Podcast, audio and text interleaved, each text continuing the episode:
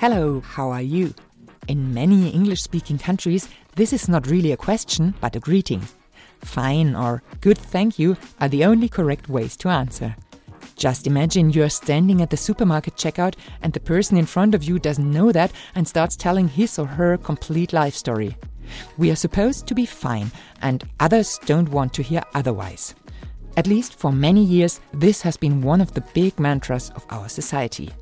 But things have changed or are changing right now, and there are many good reasons why we should care about our well being and the well being of others. Not just humane reasons, but also scientific ones. And that's our topic for today the science of well being. My guest is Professor Lea Cassar. Welcome to you. Hello, Katharina. And also a warm welcome to all of you out there in front of your speakers or behind your earplugs. You are listening to Gasthörer, the University of Regensburg's science podcast. My name is Katharina Herkommer. Thank you for being with us. Gasthörer. Welcome again, Lea. Great to have you here. First of all, how are you? Good question. Do you want the short answer or the long answer? Let's say that I'm fine. Overall, I'm doing very well. Thank you. Very happy to be here. As you have noticed, dear listeners, we are doing this episode in English. That's because Lea is Italian and our conversation is easiest this way. We hope all of you German speakers are following us just fine. Lea, I just said you are Italian. You were born in Rome and you studied business administration and economics there. Afterwards, you did your master's degree in Oxford and went to Zurich for a PhD position. And in 2019, you arrived here at the University of Regensburg, where you are holding the chair of empirical economics. One of your research topics, as well as one of the courses you are giving, is called the science of well being. Before we talk about what you are teaching there and why you are doing this, let's start with the basic question. And in this case, I think it's not an easy one at all. What is well being? Is there a general definition? And is well being the same as happiness? Uh, that's indeed a very good question. I would say that well being can be interpreted as the scientific term for happiness, which otherwise would sound a little bit too fuzzy. And I would say that it consists of two parts based on the psychology literature. One part has to do with the cognitive evaluation of your life, uh, and the second part has more to do with the affective evaluation of your life, namely uh, your positive and negative emotions. So it has a rational cognitive part uh, and an emotional part. And you know, these two parts, sometimes they are not always aligned. You can be rationally or cognitively very satisfied with your life, but in fact experience a lot of negative emotions throughout your life. And so I think when we talk about well being, both parts have to be measured and taken into account as two separate components. Let's see if I understood correctly. So, if you want to measure happiness, you put it into two different parts. And in the cognitive part, you think about is that good? Is this good? Is that good? And in the emotional part, you answer questions or you ask yourself questions about how did I feel then?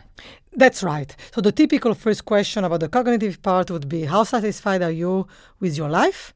And then you know you can have sub part with how satisfied are you with your job? How satisfied are you with your family? So different, let's say, categories. And then the emotional part, then you would ask how often in the last two weeks did you feel anxious, stressed, uh, joyful, etc. It sounds like a science you have to fill in questionnaires, but still happiness is a very personal thing.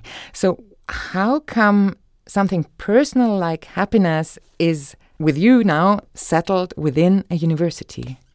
That's a, a, very good question. And I would say it's an open question, in fact, that I plan to study in my future research. Namely, who is responsible for people's happiness? It's not obvious to answer this question. Is the individual, him or herself, the only responsible person for his or her happiness?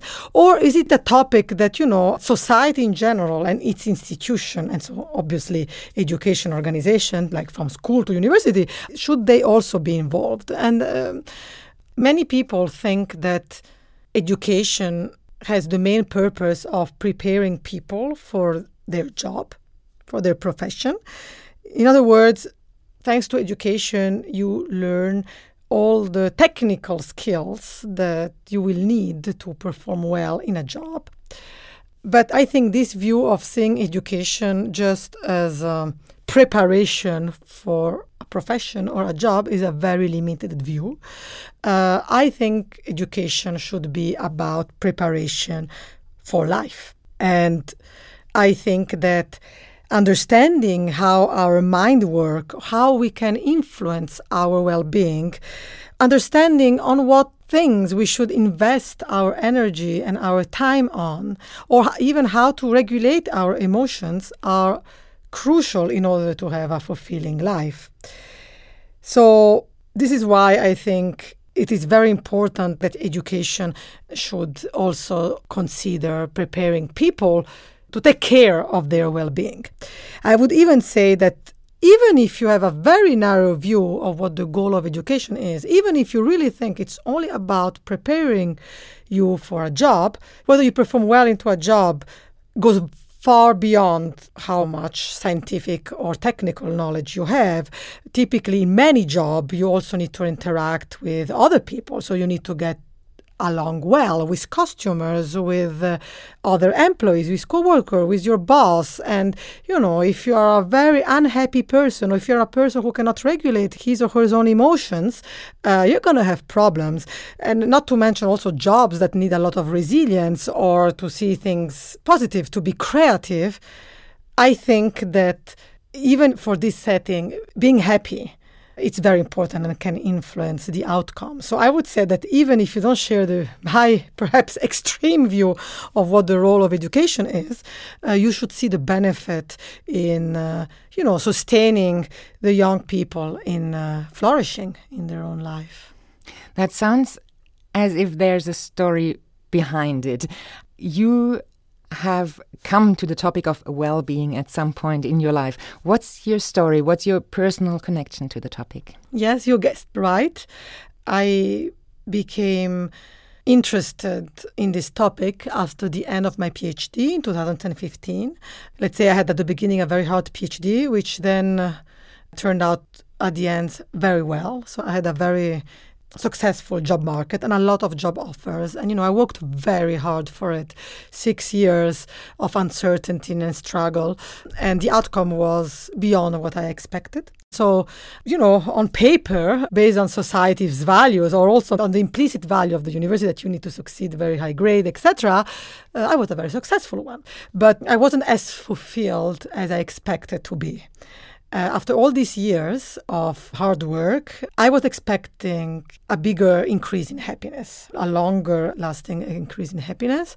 Of course, it reduces some stress out of my shoulder, but um, I realized no, that's not it. It is not professional success and achievement that will bring my deep happiness. And, you know, that may sound to some people perhaps. Um, obvious or superficial, but I think like one thing is saying it and one thing is really experience it. But I don't think that sounds superficial at all. I think many of us have experienced exactly that that we are running after some goal, we are working really hard, we are working towards something and then you've achieved it and you know you should feel happy, you should be proud of yourself and and there's just this big hole. At least I've experienced that, and I know many of my friends have. So I'm really with you there. What did you do then in that moment? What was your solution for yourself? Well, at that point, I decided to look somewhere else for my happiness and not in achievement. I read books about Stoicism or Eastern philosophy or religions. I started to practice uh, intensive yoga, I mean, in particular, Hatha yoga. Yeah, and I started to do a lot of walks in nature. So I started to change my life and I set my priorities in a different way. And did that work out for you? Yes, that was a big life change. It was the beginning of a journey, uh, which of course I'm still on, and that convinced me that, you know, maybe other people could benefit from learning what I learned. And this is basically the reason why I decided to bring this to the university. You say you want to bring that into university as a multiplying person. How do you do that? How do you bring your life changes into the scientific world? Yeah, uh, that was a question that uh, occupied my mind uh, for quite some years. It wasn't obvious at all. I mean, I'm part of the economics department, so it's not that I can start just you know, rambling about uh, uh, yoga or uh, my spiritual slash philosophical slash psychological path. Um, so I didn't know how to go about it for several years. And that's when I stumbled on Laurie Santos' amazing course on the science of well-being. And there I thought, yes, that's a great starting point. What is so great about Laurie Santos' course is that she combined all this wisdom ancient and non-ancient wisdom into scientific language. And so basically suddenly I cannot only tell you, you know, you should practice gratitude because that will make you happy. Because I, Lea, experienced that by being grateful, uh, I'm happier, but I can give you scientific evidence for it. So there is a scientific study that shows that people who practice gratitude, they have a higher well being. And so, you know, I can strengthen my argument with scientific evidence. You just said you came across the courses of Laurie Santos. For those of you at home who maybe haven't heard of Laurie Santos, my colleague Jan Kleine has a bit of information for us. Laurie Santos is a professor for psychology and a cognitive scientist at Yale University in the United States. She and her research have been extremely popular for almost two decades now. In the year 2007, she was declared one of the year's brilliant 10 by the US magazine Popular Science, and in 2013, the Time magazine called her one of the year's leading campus celebrities. In 2018, she gave a course called Psychology and the Good Life for the first time at Yale University. It has become Yale's most popular course of all times. Every fourth student has taken part in it. Laurie Santos was born in Massachusetts in 1975. After school, she went to Harvard University to study psychology and biology, and early on had a focus on cognition, brain, and behavior. Her course, Psychology and the Good Life, addresses questions like what actually makes us happy and what can we do to achieve the good life. Due to its popularity, Yale made the course available online on a learning platform under the name of The Science of Well-Being. According to the university, more than 170,000 people from at least 170 countries have so far enrolled in the course. Besides her career at Yale University, Laurie Santos is a sought after speaker for TED Talks and other keynotes. She has won several prizes. Her work has been published in many of the big American newspapers, and since 2019, she has her own podcast, The Happiness Lab. It has been in the American podcast charts for months peaking at third place. Fiona Sturges wrote in the Financial Times Santos is the voice of sanity, not to mention scrupulous research. So, Lea, you found out about Laurie Santos's work. Did you actually do her online courses? Yes, I did. Uh, I did her Coursera course. Coursera is the platform where the course is online. That's right. And then I contacted her and asked her whether by any chance she would be willing to share some of her material with me. And then she was kind enough to send me all the videos of her course from 2018 in order for me to write or prepare an economics version of her course because Laurie Santos is a psychologist while I'm an economist. Um, and so she was tremendously helpful. If we talk about science, we talk about data. And you said before that you can actually measure well being.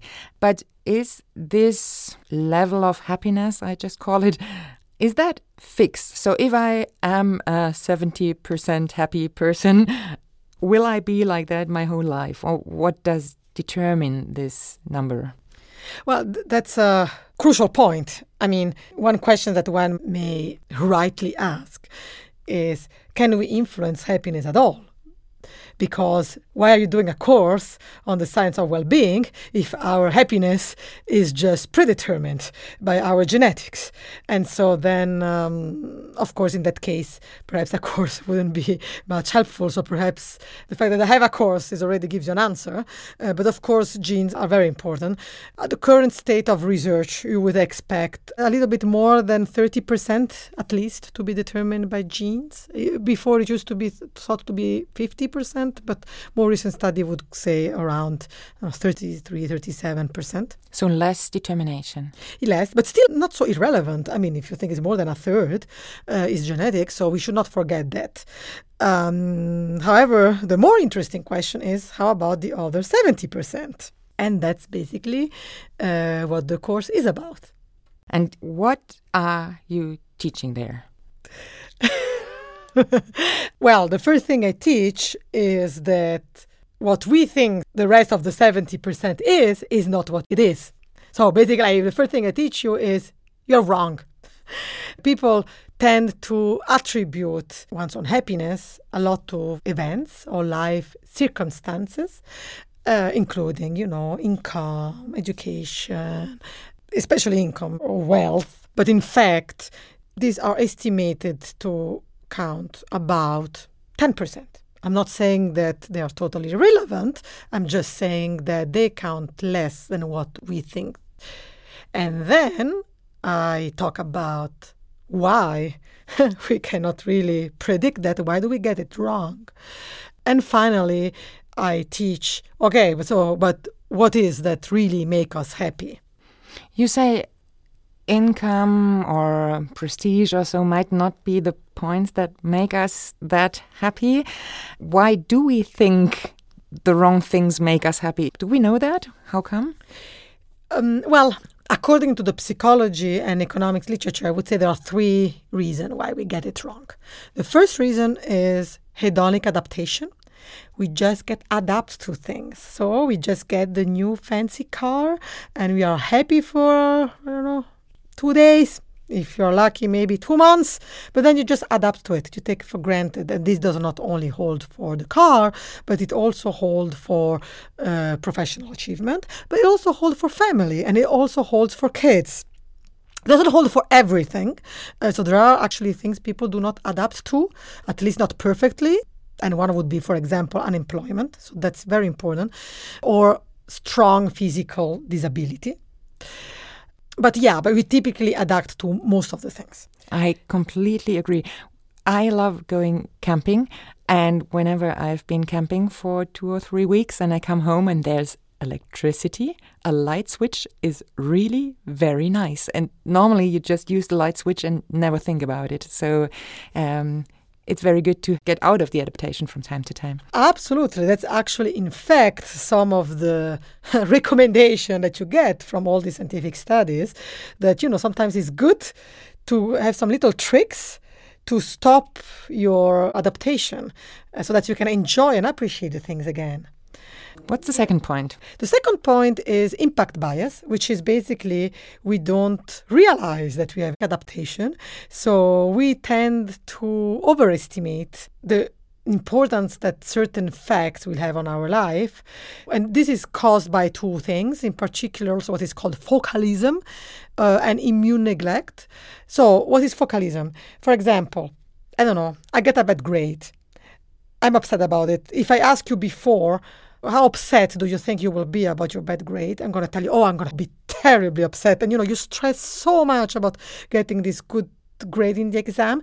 But then it turns out that actually this is uh, even studies have shown that that after a few days that you got your bad grade oh, you're not doing that bad as you thought and one reason is focalism because when you're thinking about the grades you forget the other part of your life you only focalize on the grades.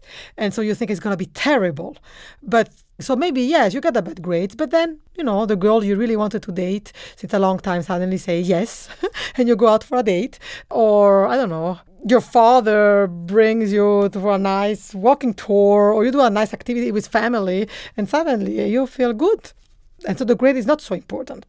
So sometimes we get obsessed or fixated on things and we forget all the rest. And the second reason for um, impact bias is what is called immune neglect. In fact, we, uh, how can I put it simply? Our mind is very good in triggering us. And sometimes it triggers us in the right way, in the sense that we are making up stories about our life. A good example would be the story of La Fontaine, you know, the, the fox that cannot get to the grapes and then said, Oh, maybe the grapes wasn't that good after all. Some people could say, well, the fox is deceiving itself, but some people would say, well, it's actually healthy because, you know, the fox cannot get to the grape. And uh, so maybe it's good to just tell, well, bah, you know, I can live without it. Maybe it wasn't that good. And so we have somehow this immune system within us that can protect us. But the thing is, most of us do not know that they have it. And it's not the same for everybody. So some people have it much stronger and some people have it less. But we can work on this. This is actually part of the course is to learn how to tell a different story about yourself. For example, we think like, oh no, I'm never going to survive not having the career that I really wanted to. And then when you actually are in this situation, your mind can work in your favor and make you look at things differently and say, well, you know, I would have stressed so much building this career. Now I can focus much more on the kids. And then you can realize that your life is better than it would have been otherwise. You're giving us the course in 10 minutes right now that normally lasts a semester.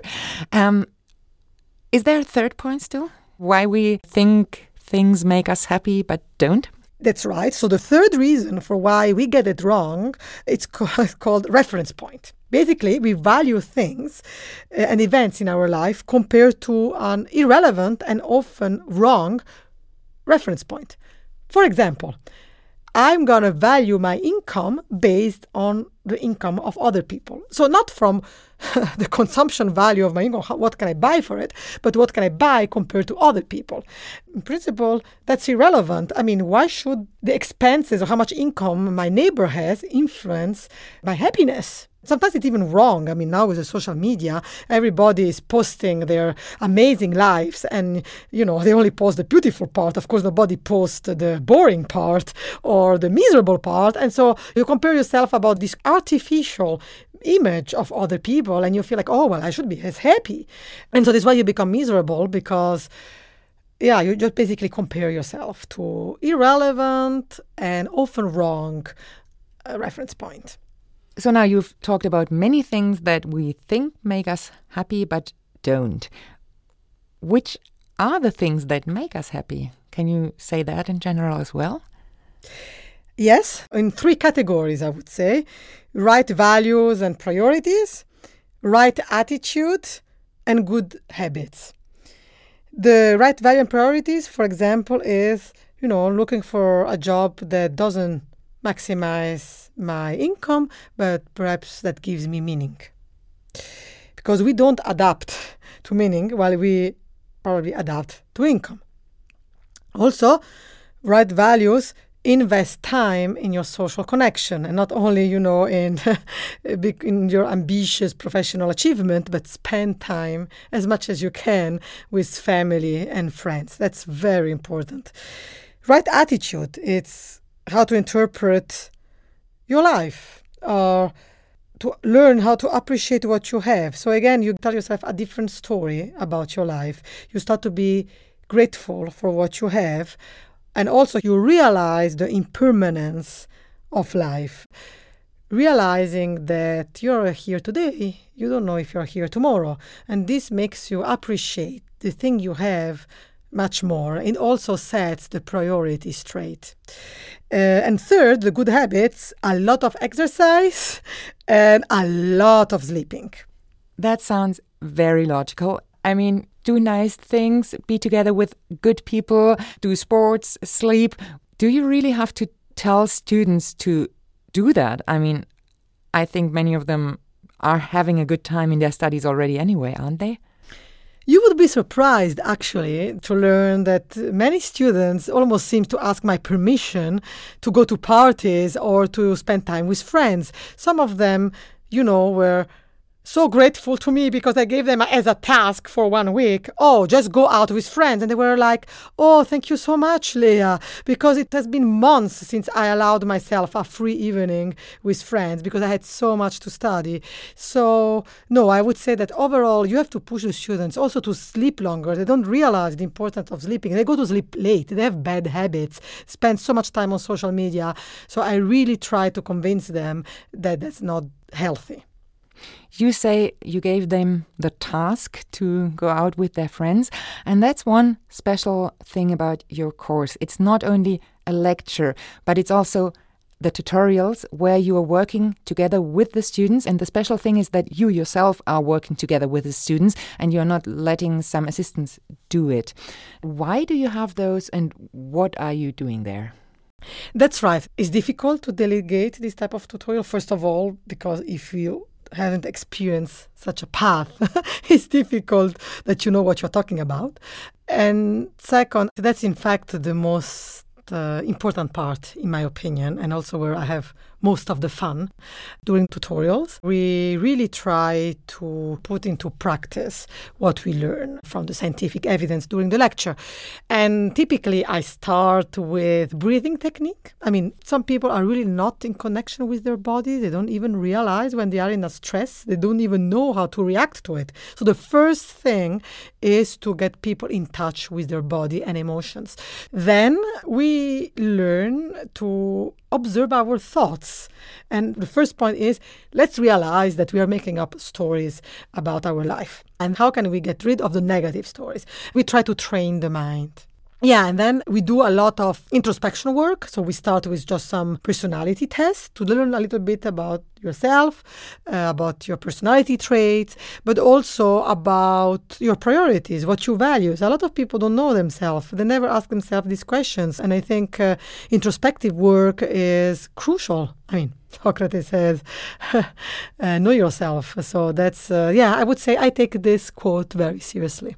But still, I mean, you could say Good for you if you found a way how you can lead a happier life. Good to know that science has found out some things about how to measure happiness.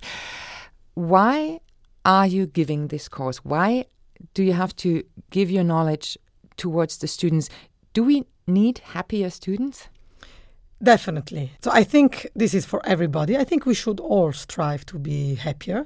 And this is, however, even more relevant now because I think the data are suggesting that uh, students are increasingly more miserable. I mean, Corona didn't help at all, obviously. And uh, probably, I mean, Corona was also a way to realize how much fragile our mental health can be and that this is an important uh, topic. And so I think yes, we should have happier students. Absolutely. Okay, but if I'm being mean, I can say leave that to the psychiatrist or to the personal coach of an individual student. You're an economist. Why do you, as economist, care about the well-being of students or the well-being of people within a society? Oh, I see why you're asking me this question. Uh, in fact, many people see economics as the discipline that study how to maximize GDP or how to maximize. GDP is the Bruttoinlandsprodukt for our German listeners. That's right. Uh, thank you. I would not be able to pronounce it myself. To maximize uh, so GDP and profits, but in fact, is true that most of the economic discipline has been concerned with this uh, with this point, but this is because there is the implicit assumption that this is what people care about, that this is what makes people happy. The moment that we are casting out this assumption, the homo economicus assumption that we know we only care about money and that we know exactly what we care about and we know exactly how to get there, which I hopefully convince you until now that this is not the case. We don't know what we want and we have a lot of biases. So once you cast doubt on this, then of course uh, economics becomes about something else. And in fact, this is an all new chapters that I add to the course of Laurie Santos is what are the implications then for organizations, business organization. And there, for example, we discuss about different uh, leadership styles or different type of incentive. You know, a world where we say well, the only thing that matters is money, then how do you motivate people to work well? Well, you pay them. However, if you start to see a world in a different way where people people, you know, don't only care about money, but that they realize that, for example, they look for a meaning in their job. So then you know you're going to use different instruments to motivate these people uh, a different type of leadership. For example a transformational slash authentic leadership versus a, a, pure transactional leadership style. So of course once we learn that there are tremendous consequence in terms of hr practices and leadership styles at the organization level and has that reached HR departments in companies in Germany or Italy, for example? Do you think there's a focus on that already? So, there is an increasing number of companies worldwide, according actually to HBR article, at least 50% of the major company, for example, in the US, are offering some mindfulness program. As an example, to tell you that uh, companies are realizing the importance of mental health and the well-being of their employees. So 10 or 15 years ago, we had the Mars and Snickers bars in Silicon Valley, and now we've got mindfulness as the new thing that you should offer your employees. Yes, it's becoming a kind of a fashion, and of course, it's not all gold. There is also, of course, the wellness washing as the green washing that you know I just offer my workers to meditate in the office with a meditation teacher, but then you know I expect them to work until late at evening, overtime, or to work on weekend. I mean that's totally contradictory, uh, of course. So you need to differentiate between those companies that are generally interested in the well-being of their employees and those of them that do just this strategically. But it is certainly one of the hottest topic at the moment. And of course, these uh, recent findings that money doesn't make us as happy as we think has also implication for uh, macroeconomics, the economic policy of the government. The moment in which you realize, well, you know, maybe money doesn't make us as happy uh, as we think, so then maybe maximizing GDP should not be the priority uh, of the government, or at least it shouldn't be the main measure of a performance of a country.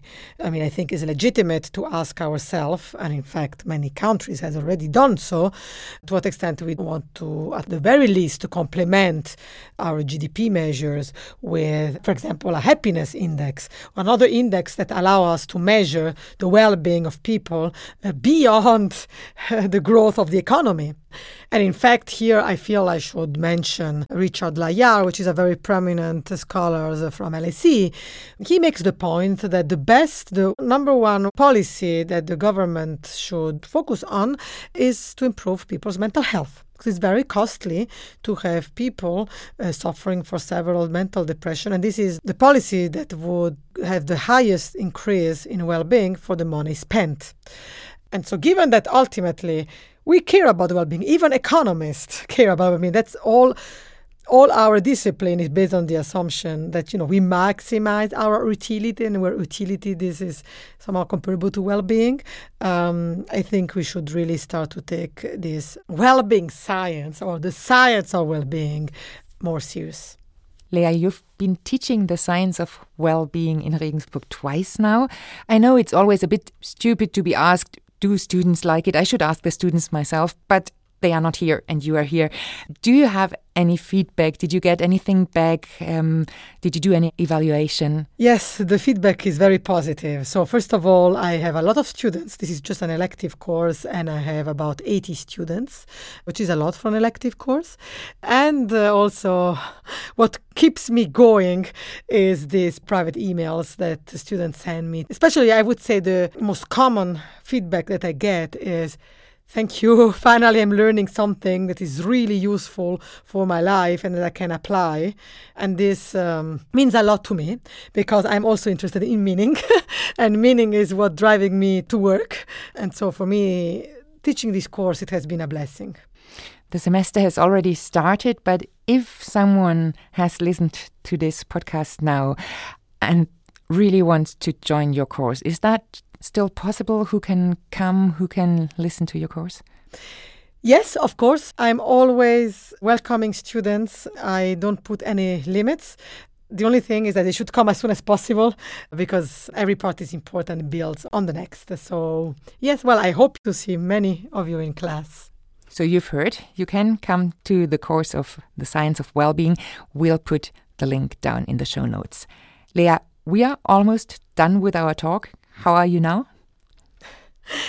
Well, I'm a little bit tired, but also very happy with the conversation we are having. You don't need much more energy. I've only got one more question. You know so much about what makes us happy, what doesn't make us happy. You are, in some way, a happiness expert. But how are you doing, if that's not too personal, in your life? Do you manage to stick to your rules and to the things you know about well being?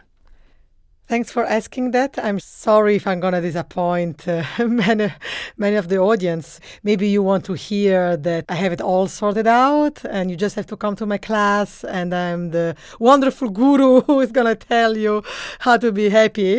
Uh, the truth is that I'm a student myself. You know, I'm also a human being. I'm not perfect. I also try to balance work with kids. It's not always easy.